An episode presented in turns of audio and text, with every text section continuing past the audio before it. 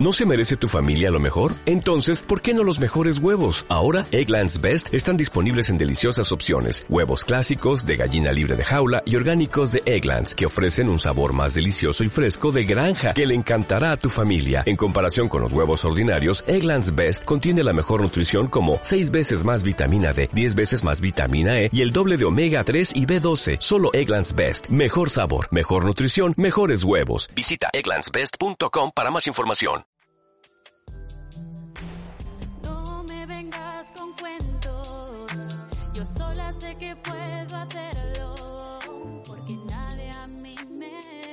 Muy buenas, yo soy Ale Lozano, bienvenidos otro día más a mi podcast Ayúdate a ayudarte, en el que hablamos pues de esos temas, de esas cosas que son necesarias escuchar pues para intentar ser nuestra mejor versión.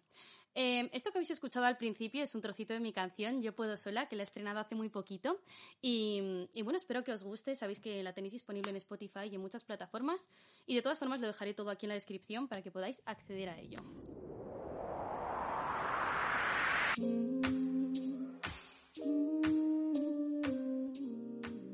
Hoy es un día especial, es el primer chico que tengo aquí en mi podcast, es mi primo, es Martín.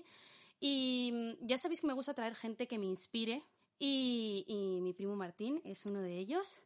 Quiero tratar un poco el tema de la ambición, de esa mente emprendedora que creo que tiene por todo lo que, pues bueno, hemos visto a lo largo de su trayecto, digamos, que desde pequeño ha sido una persona con, con mucha perspectiva de futuro, con mucha perspectiva de negocio y es admirable, vamos, nos contará un montón de anécdotas y un montón de, pues no sé, si a lo mejor consejos o cosas que nos puedas decir para la gente que a lo mejor no tenemos esa visión tan mmm, emprendedora que es admirable y que estaría muy bien tener más todavía en este mundo, en esta sociedad en la que estamos ahora, en la que parece que todo es tan complicado, que estamos en una vida en la que dices, joder, mmm, que parece que no puedes conseguir nada, que la gente se rinde muy fácil de perseguir sus sueños y que pues bueno, un poco eso, ¿no?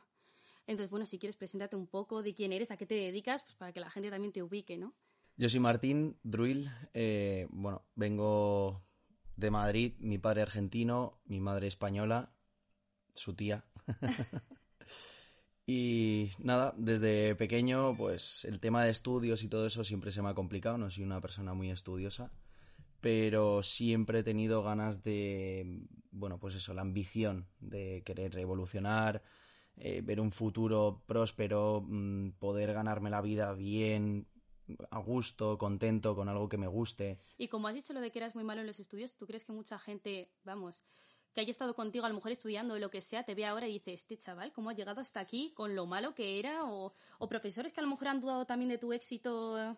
No es que hayan dudado, lo han pensado incluso y lo han dicho. Ese chico no va a llegar ahora a nada. lo pienso y vamos, ojalá me vieran, pero para demostrarles que, que se equivocaban y que no, que estaban, bueno, eso, confundidos con eh, una realidad que no, no tiene nada que ver una cosa que son los estudios y otra cosa es la actitud que tú tengas en, en la vida, eh, cómo afrontar los hechos, qué valores tienes, que todo, no tiene nada que ver.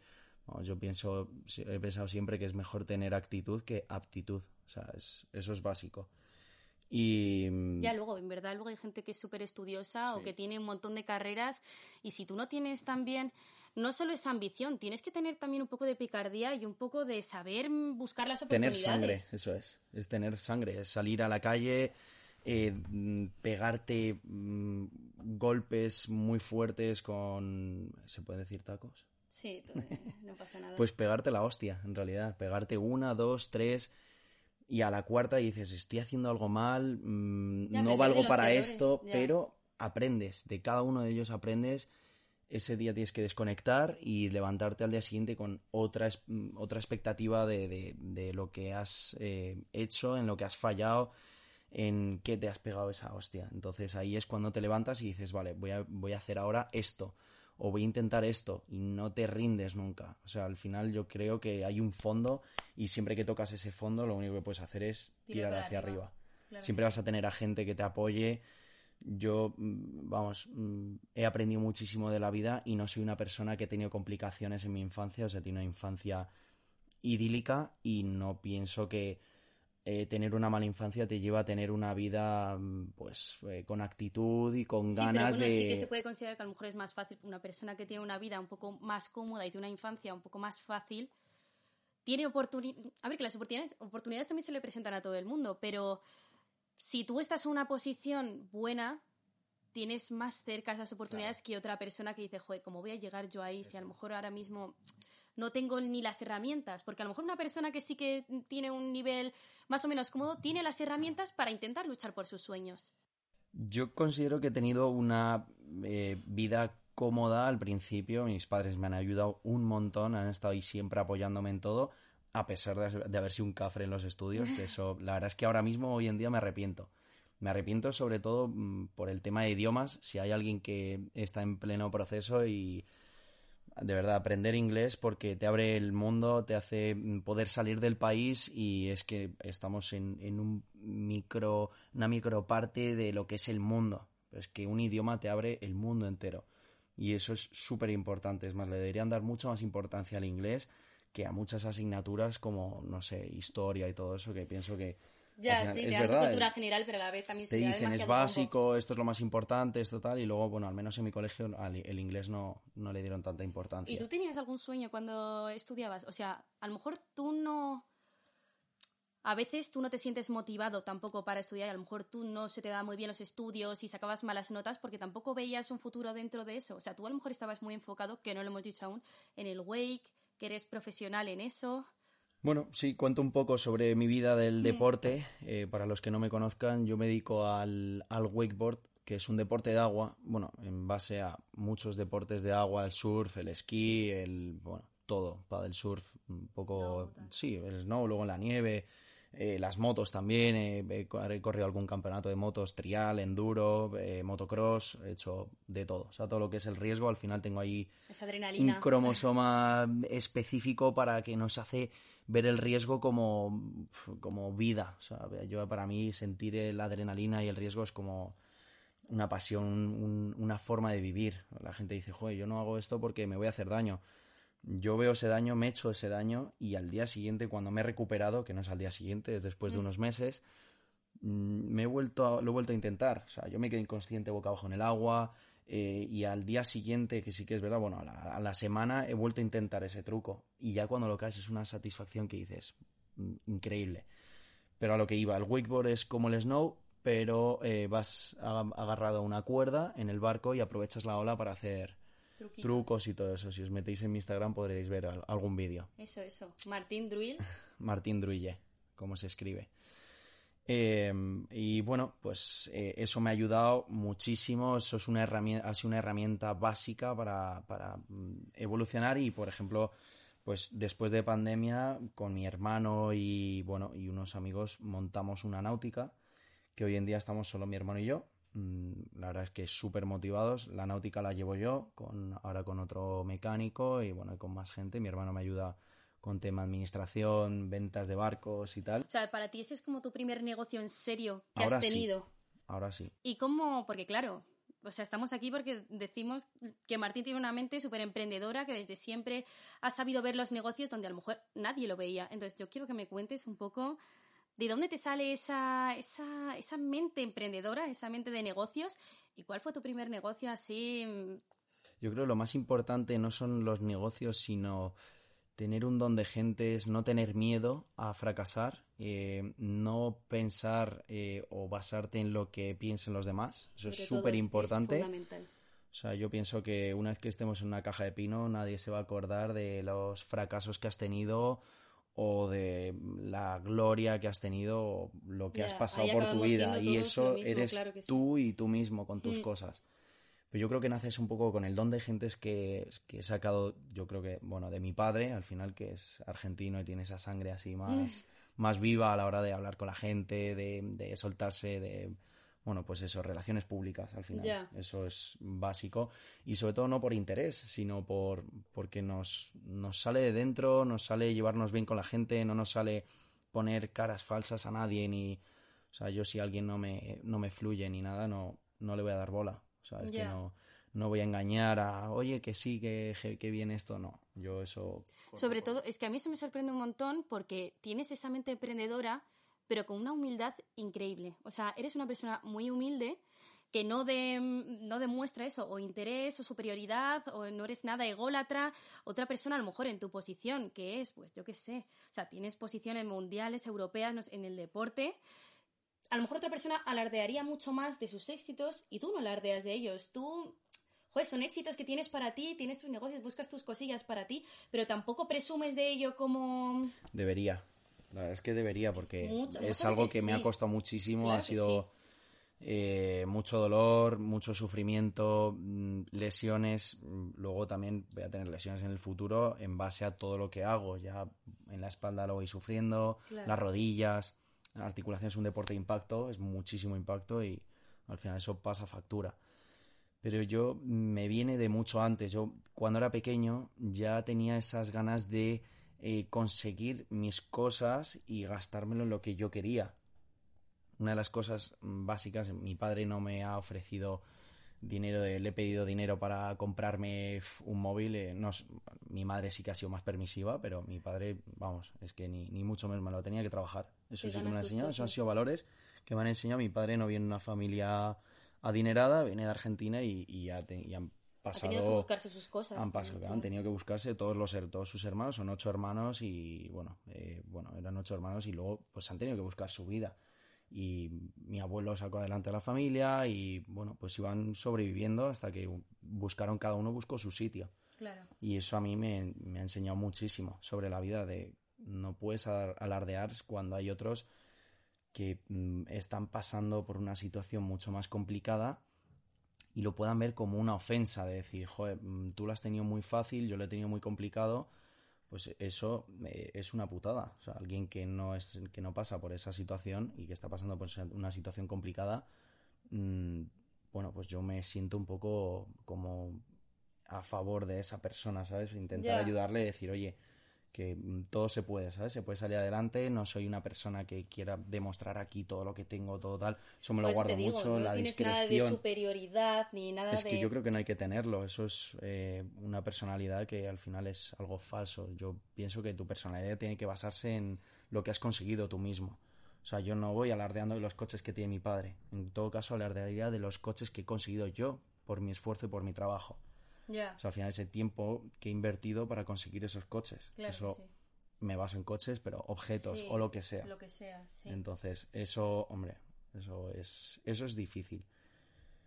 Pero, no sé, luego en el colegio yo me busco la vida. Por ejemplo, eh, una anécdota con 14, eh, bueno, en primero o segundo de la ESO, eh, un amigo mío trajo de coña, trajo un hámster por la tarde al colegio, que lo trajo su padre y tal, y todos flipamos y todo el mundo, guau, yo quiero uno, yo quiero uno.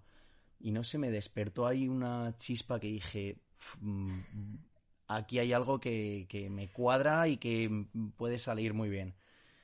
¿Qué hice? Bueno, pues con este amigo mío que vivía ahí cerca de una tienda de animales, me junté y le dije, tío, compra hámsters ponemos dinero, compramos hámsters y los vendemos aquí a, todos nuestros compañeros, amigos y todo, porque sé que van a querer. Sí, luego el niño que se lo llevaba a su madre sin que la madre lo sepa. Es que eran todos, era literalmente eran o todos o casi todos. Eh, incluso yo, que, que he sido traficante de hámsters, eh, o sea, literal, que he sido, o sea, íbamos moviendo hámsters y mis, y mis padres, bueno, mi padre ni, ni lo sabe, yo creo, y mi madre me pilló una vez porque se me escapó uno por casa, empecé a dejar trocitos de comida por toda la casa, se los iba encontrando, me iba preguntando, ya, ya se lo tuve que contar, pero fue meses después y después de haber ganado mucho dinero, 400, eh, 600 euros en, para un niño de, de 12, 13 años, 14 a lo mejor, mm, es una barbaridad. Desde luego. Y bueno, pues eso me, me despertó ahí una chispa y dije, joder, pues...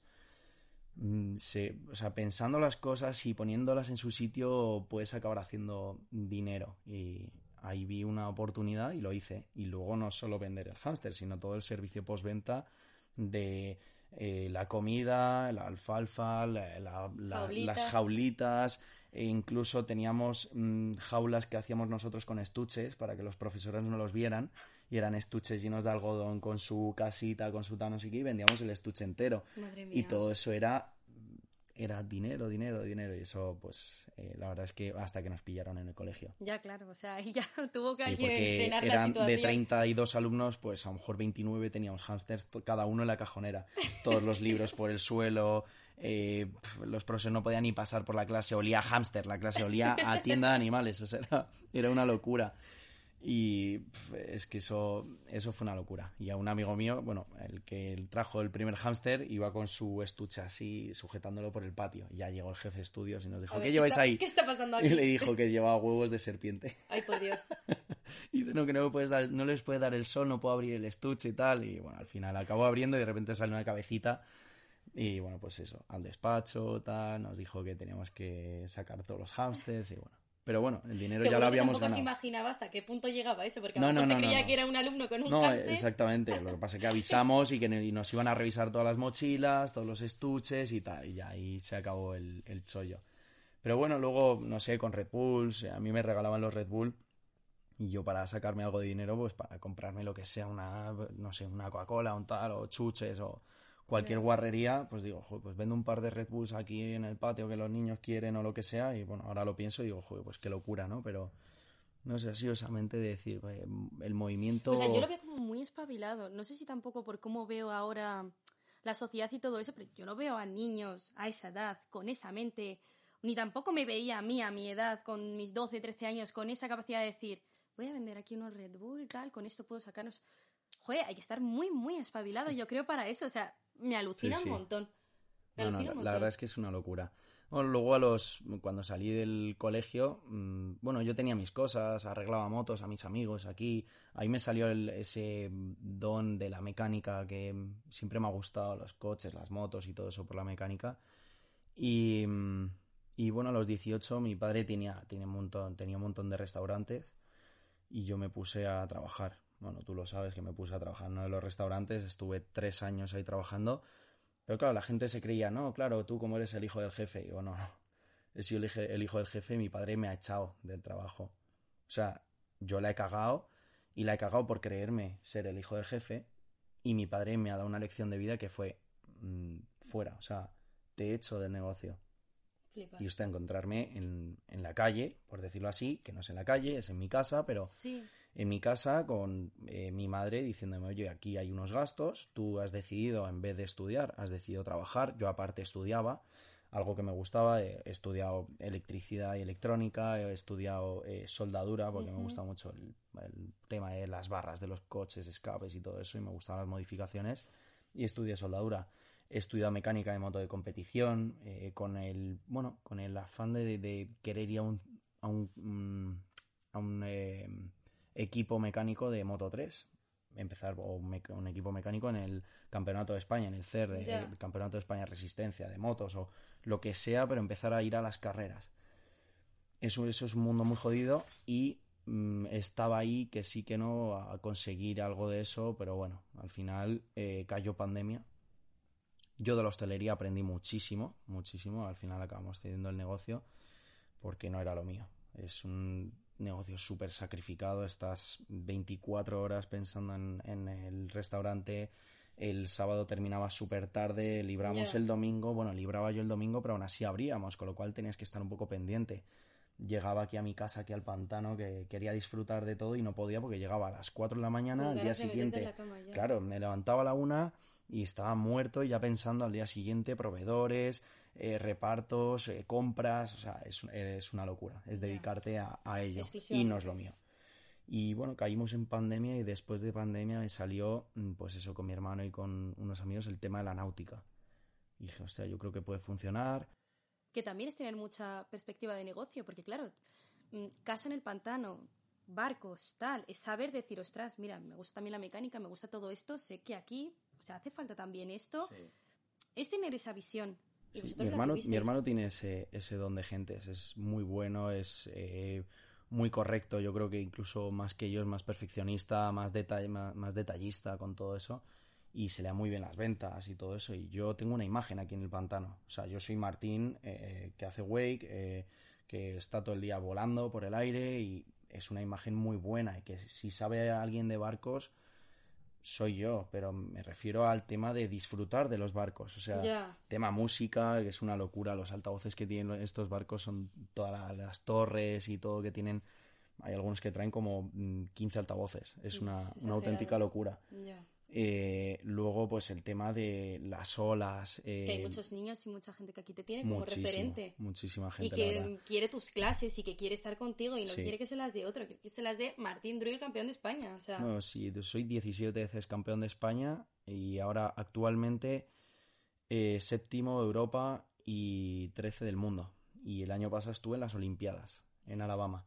y que de 13 también, pero es 13 del mundo. O sea, es una locura. Que es una locura. Ya, la verdad es que la sensación de representar a tu país en un deporte, aunque sea un deporte que nadie, que casi nadie conozca, pero la gente que lo conoce y sabe lo que es y todo el mundo que lo ha probado dice, joder, yo me pega una leche, todo el mundo crees que se le va dando cada vez más visibilidad a ese deporte? Sí, sí, sí. Sobre todo al wake surf también, que es un deporte más leve, es más fácil, es hacer surf detrás de la ola, aprovechando la ola del barco, sin cuerda. Eso es, tú sueltas la cuerda y, bueno, tú lo sabes porque has hecho wake surf conmigo. Sí, pero bueno. Pero, pero sí, y es ver esa, esa, esa posición en el pantano porque había, hay dos náuticas grandes y al final había un duopolio ahí que era o uno u otro y al final había mucha gente que no se llevaba bien ni con uno ni con otro y que estaban buscando un tercero. Y es que ya me estaba llamando, o sea, hay que montarlo, hay que hacerlo, pues al final y que mi te permite vivir aquí sobre todo, porque por clases de wake en invierno no puedes dar y tú necesitas porque tú antes vivías en Madrid, te venías aquí los fines, pero tu vida está aquí. O sea, a ti lo que te gusta es estar aquí. Y ahora tener la posibilidad de tener este negocio aquí cerca es que te permite tener tu, tu vida realmente en el pantano. Sí. Es lo que a ti te gusta. Eso lo busqué desde un principio. En cuarentena ya me quedé aquí y dije, este es, este es mi sitio. O sea, yo me, me tengo que quedar aquí porque es, es, el pantano, es una, es una locura el sitio. La verdad que levantarte y ver el agua y saber valorarlo ¿eh? también es muy importante. Hay gente que vive aquí y pues, bueno, pues ya es como vivo aquí, es, una rutina, es una rutina y es... Pero también hay que saber vivir, ¿eh? Porque es complicado. En invierno, en tres semanas no hay gente. Yo lo que hago es trabajar mucho. Aprovecho, trabajo muchísimo y luego tengo aquí mi grupo de amigos, o sea que es perfecto. Para mí es perfecto. tienes tu vida aquí. Eso es. Y lo he buscado y lo he encontrado. De momento, hombre, es, un, es duro, porque empezar un negocio es muy duro Hoy en día lo típico es eh, pues trabajar en una empresa, tener tu sueldo, a final de mes tienes tu paga y sabes que ese dinero va a estar ahí siempre. Pero en el momento que decides abrir una empresa, mm, ya, hombre, sabiendo que no tengo eh, dentro de lo que cabe apoyo económico externo, mm, hostia, yo ya tengo que pagar un, un dinero pues en mi casa, en, en, bueno, de gastos fijos, tengo muchos gastos fijos, tengo muchos coches, al final soy muy ambicioso con los coches y tengo, tengo muchos coches, muchas motos y... todos hay que mantenerlos, son numeritos, seguros, los barcos es una locura.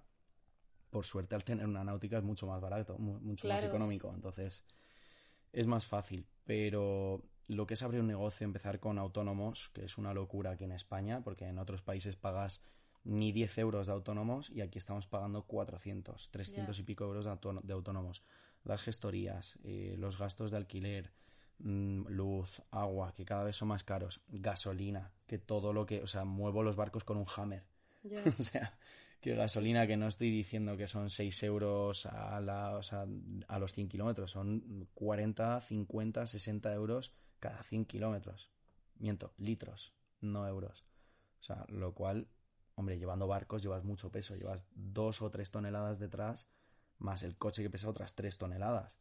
Ya. Entonces eso gasta mucho, son, son gastos fijos que no te los quita nadie y eso agobia. Hay puntos donde agobia y tienes que saber eh, aprovecharlos para motivarte aún más. Estás ahí con, con el agua al cuello y decir, hostia, este mes voy jodido, en invierno sobre todo nadie usa los barcos, los barcos no se rompen, pero sí que es verdad que hay reparaciones grandes. Y mantenimiento de... Todo, y guardar los barcos también. O sea, yo he visto negocio y hago todo, absolutamente todo con los barcos. De guardarlos, pintarlos, vinilarlos, eh, limpiarlos, arreglarlos, mantenerlos, absolutamente todo. Entonces, hombre, pues hemos, nos hemos encontrado, hemos encontrado ahí nuestro hueco y poco a poco va funcionando. Lo que pasa es que esto es como un gran hermano. Al final todos en el pantano se conocen, eh, unos por envidia dicen unas cosas, otros... las envidias nadie, nadie te las va a quitar. Las malas lenguas tampoco, es imposible. Por muy bien que hagas las cosas, siempre va a haber alguien la que ya vas a piciar con una cosa y ya en esa cosa se van a basar y van a machacarla y van a decir, mira esto, lo que han hecho y tal.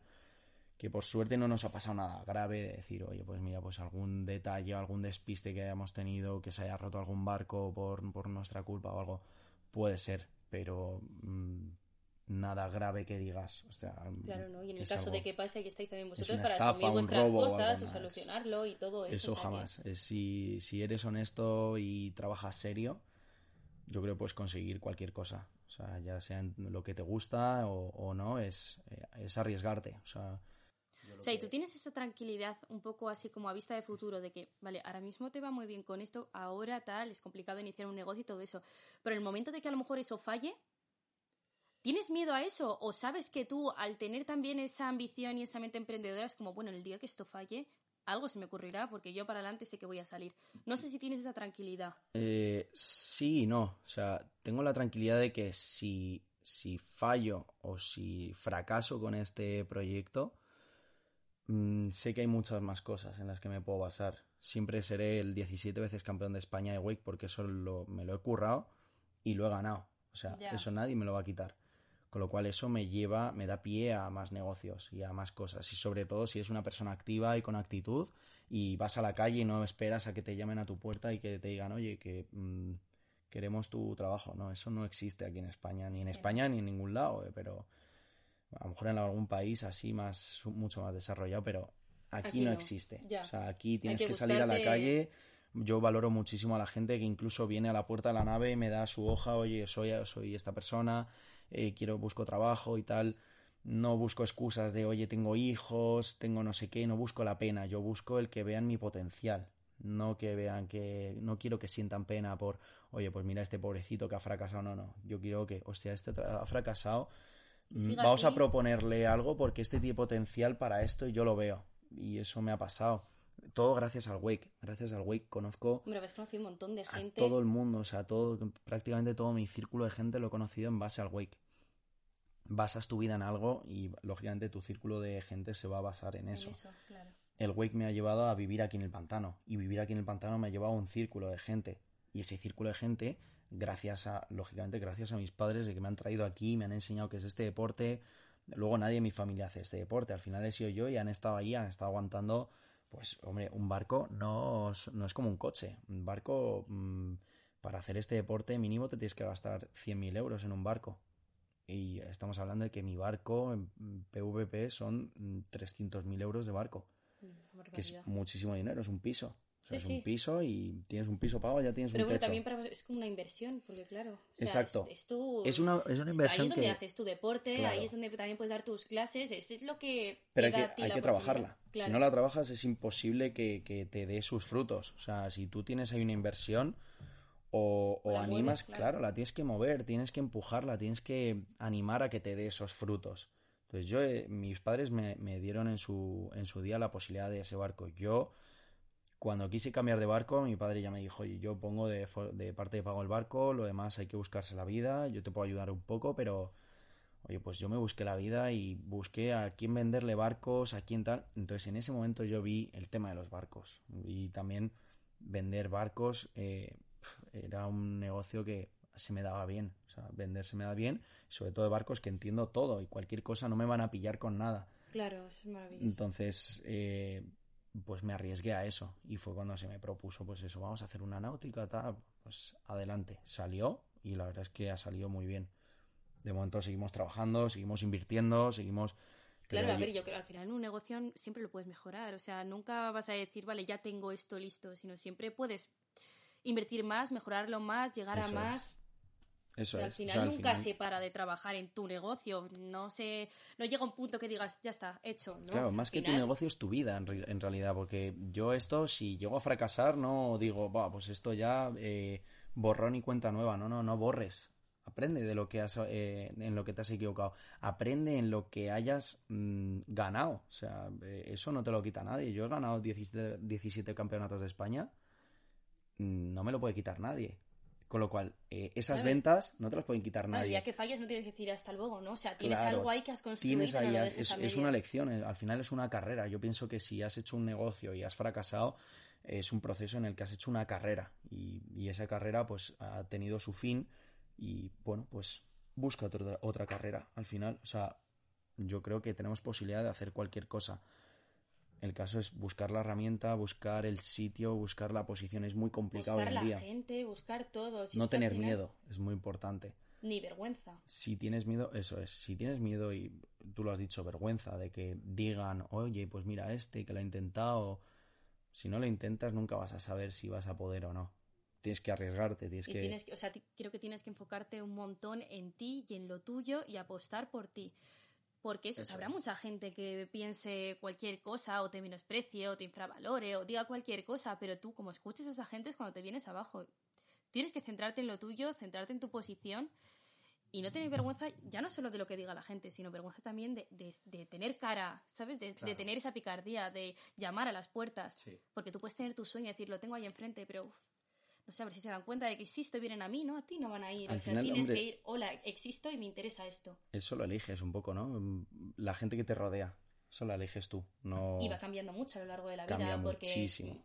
Vamos, todos hemos tenido gente que nos ha rodeado, que nos ha aportado mucho en una etapa de la vida, pero que luego llega un punto que dices, estamos en otro nivel. Ya ahora mismo no me siento con los mismos valores ni con la misma en la misma etapa de la vida que, que, amigos que, joder, que seguirás teniendo un montón de aprecio, respeto, cariño, son una gente que te ha aportado mucho en un momento de tu vida, pero a lo mejor ahora ya se te, no evolucionas. o no entienden tampoco la etapa en la que tú estás. claro evolucionas maduras y la otra persona no evoluciona o no madura tardará un poco más por la situación que esté pasando. Claro. Mm, una persona que empieza a trabajar entra en un punto de madurez muy distinto al que sigue estudiando al que sigue cuando entras en unas prácticas ya te cambia el chip de dices, Igual una persona que de repente se independiza o tiene que ir a vivir fuera por no sé cuánto, es todo, todo lo que salir de tu zona de confort, básicamente. O sea, te vas de tu círculo, de tu familia y de tu estabilidad, digamos, y en cuanto sales de ahí te enfrentas a lo que es la vida y decir, eh, vamos a ver que no todo es tan bonito, o sea, hay que luchar las cosas. Hay que luchar. La gente que lo ve desde fuera dice,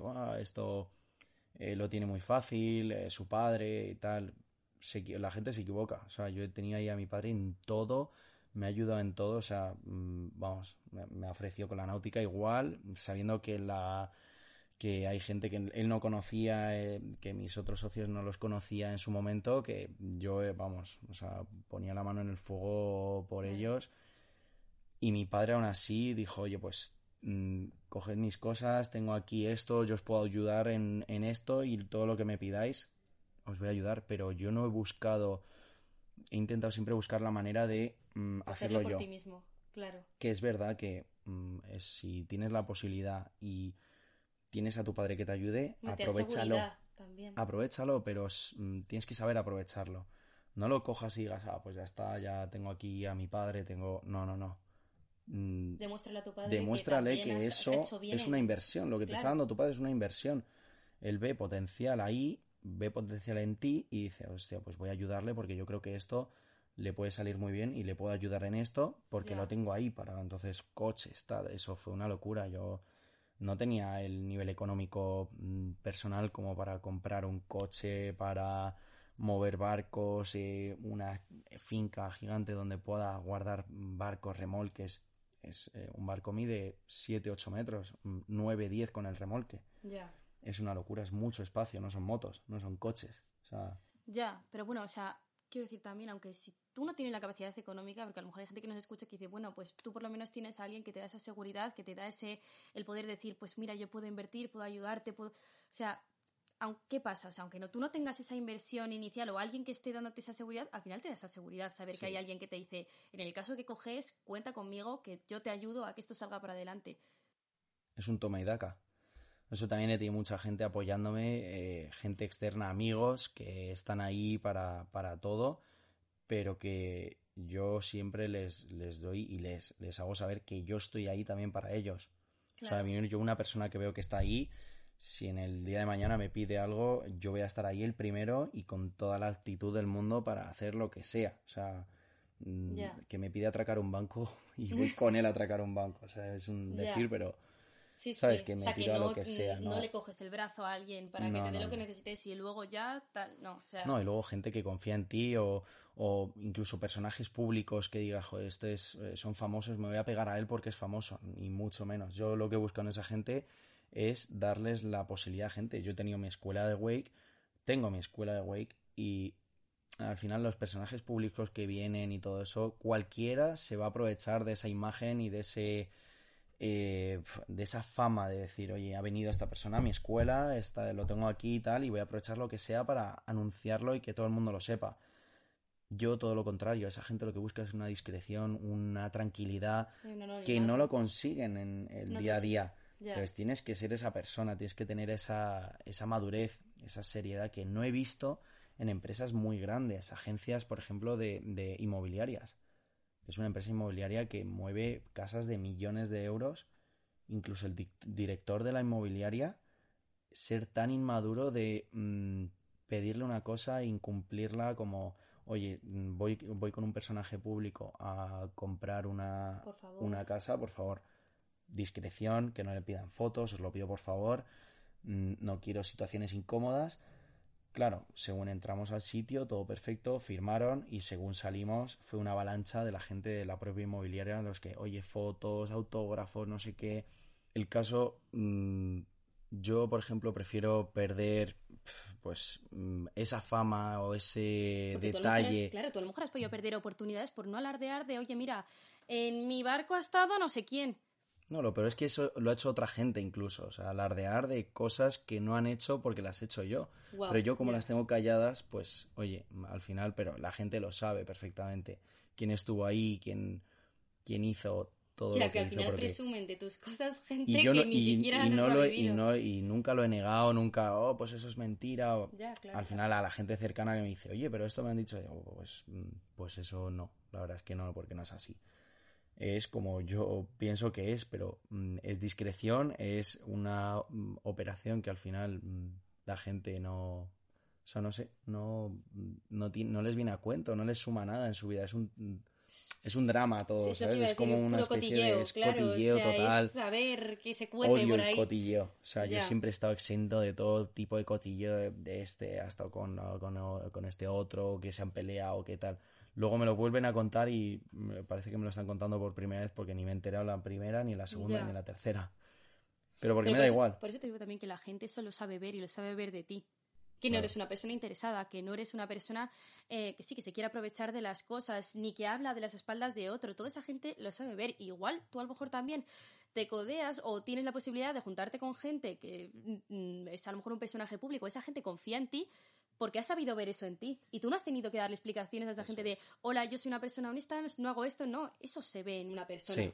Y esa Sí, gente, sí. sobre todo, lo sabe ver, que estará acostumbrado a que la gente se te, se te acerque por interés. Y tú a lo mejor también has tenido gente que se te acerque por interés. Digo, ostras, este chico tiene un barco y encima no sé cuántos. Eh, ¿Podemos ser amigos si me das un paseo? Muchísima gente y eso lo ves. O sea, se O ve de sobra. si eres claro que sí. medianamente listo, te das cuenta de quién está ahí de verdad o quién no. Sea, yo eso lo sé y sé por quién tengo que poner la mano en el fuego. Pero luego una diferencia que viene a todo esto, que decías la... mm, o sea, la- una cosa es la ambición y otra es la avaricia. No tiene nada que ver, pero van muy de la mano. Ser demasiado ambicioso te lleva a ser avaricioso. Y eso es el punto en el que tienes que cortar, decir, oye, aquí te estás pasando, hay que ir un poco por, lo, por la honestidad. O sea, ser un poco más ambicioso, pero honesto. Claro, luego hay gente también que es ambiciosa a costa del resto. Que tú Claro. por tener algo mejor estás despreciando el trabajo de otros o sí. O, O, a lo que has trabajado tú mismo, incluso. O sea, que el, que, el, que el de al lado tenga algo mejor y tú algo peor no quiere decir que esa persona sea mejor que tú. Ya. Y conforma, confórmate con lo que tienes. O sea, que tú eh, no tienes que demostrar nada a nadie. O sea, tú te Mm. lo tienes que demostrar a ti mismo. Tú Te- no tienes que decirle a alguien, mira, soy esto porque tengo esto. O sea, Totalmente. Es algo que, que es para ti mismo. O sea, tienes que estar cómodo contigo mismo. Y es eso, es ser mm, ambicioso pero honesto. O sea, saber hasta dónde llegas. Ambición. ¿Y tú crees que tú naces con eso, con eso? O sea, ¿tú crees que se nace con un don de gentes o se nace con algo que te hace tal? ¿O es algo que, te- que alguien que no sea ambicioso ahora mismo, alguien que le falte tener esa picardía, esas ganas de luchar por sus cosas, puede tener igualmente? ¿O es como Yo creo que eso va ligado un poco, por decirlo así, no sé, tema técnico médico, pero ligado un poco con el ADN, que a lo mejor no es así, pero me, me refiero a que tú naces con ello. O sea, creo que va ligado a eso, a que tú cuando naces llevas unos genes y la genética eh, es... Yo más que asociarlo a algo biológico en plan así ADN y tal, lo asocio a la educación, al, entorno en el que te has criado. Eso luego es un 80%, pero ese 20% de mm, genética ahí lo tienes. O sea, yo sé que eh, mi padre es así y al final eso, la educación y lo que he visto toda mi vida es no tener vergüenza, hablar con la gente, estar eh, activo con todo el mundo y ser feliz, o sea, disfrutar de esa gente, saber sacar su lado bueno a toda esa gente y que no te enseñen su lado malo. Vale, y la gente que a lo mejor no ha tenido una familia o sí, que, que siente esa ambición, que siente esas cosas, a lo mejor no tiene ese 20% que tú dices de ADN, pero igualmente si se dan cuenta de que les falta ese toque de ambición, que, o sea, pueden trabajar en ello y pueden también luchar por sus sueños, aunque a lo mejor no hayan nacido con ese... Yo eso lo he visto una persona muy cercana a mí, de mis mejores amigos, y lo he visto. Lo he visto que antes ha sido una persona muy cerrada y muy cortada a la hora de hablar con la gente y vamos, desde que ha, estado aquí en el pantano y, estando, luchando por cosas. Ah, es otra persona, o sea, vamos, es un cambio radical, le ha cambiado la cara, le ha cambiado, está todo el rato riéndose, sonríe por, o sea, es, que es, es que te cambia la vida, te cambia la vida y eso yo creo que se aprende y lo puedes aprender. Yo también creo que se puede aprender. lo primero es quitarte la vergüenza y pensar que, no la vas a cagar o que esa cagada te va a perseguir el resto de tu vida. Mm, o sea, te puedes tirar lo típico, ¿no? Mm, siempre yo en el colegio siempre había tenido miedo, pues, oye, de tirarte un pedo en público, en clase, que todo el mundo se ríe y tal. Si me hubiera tirado un pedo en clase, ahora mismo yo creo que es que nadie, no sé, nadie se acordaría de que, ah, pues Martínez, tal día se tiró. No, porque es algo que te ríes en el momento, eh, estás a lo mejor una o dos semanas con, la chorrada, o lo recuerdas en un momento puntual y te acabarás riendo. Claro. ¿Sabes? Sabes que en el momento lo pasaste fatal porque, o sea, es algo muy duro, pero... centro de atención, socorro, tierra, trágame, pero ya. No, pero es, es algo que, que aprendes y aprendes eso a base de golpes al final y, y del paso de la vida. O sea, Lo que pienso que la gente que mm, no nace siendo ambiciosa o que no nace con ese mm, con esa chispa o con, esas ganas de, de, evolucionar en ti mismo, de no buscar una estabilidad, sino buscar riesgo y arriesgarte y crecer y todo eso, que no tenga vergüenza, que no tenga miedo, que, y que nunca es tarde, que, se siempre lance. Puedes, eh, siempre, siempre, aunque seas mayor, yo incluso pienso a veces que me puedo meter a seguir estudiando a volver a estudiar lo que no lo que no quise estudiar en su momento porque sí que es verdad que luego hay veces que el conocimiento es básico a la hora de que cuando te dicen cualquier dato así raro dices Buah, esto lo habrán estudiado o, lo podría haber estudiado sabes y es una pena.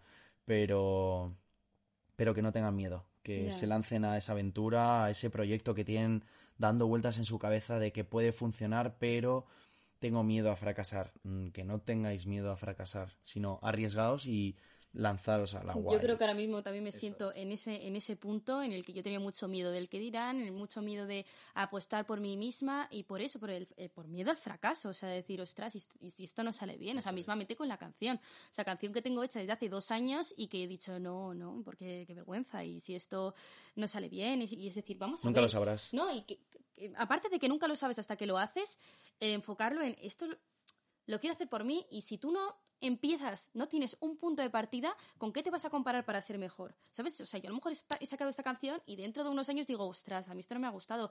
Pero yo ya he tenido ese punto de partida para luego seguir creciendo a partir de eso. Si tú no empiezas nunca. ¿Dónde? Si, no, si no te equivocas, no vas a aprender nunca. Claro que sí, o sea. No vas a aprender. O sea que. Yo estoy totalmente de acuerdo. Así que bueno, lo vamos a ir dejando por aquí. Espero que no se haya hecho muy pesada, muy larga. Yo creo que ha sido súper interesante, sobre todo motivador y que lo tengamos en cuenta que hay que perseguir nuestros sueños, hay que perseguir las cosas, hay que lanzarse y no tener miedo ni al qué dirán ni al fracaso.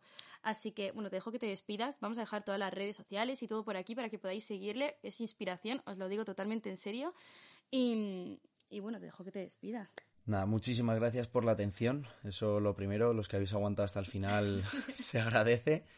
Y cualquier duda o cualquier pregunta que tengáis, os respondo a todos. Y bueno, lo que necesitéis, ahí estoy. Así que bueno, muchas gracias y nos vemos en el próximo episodio.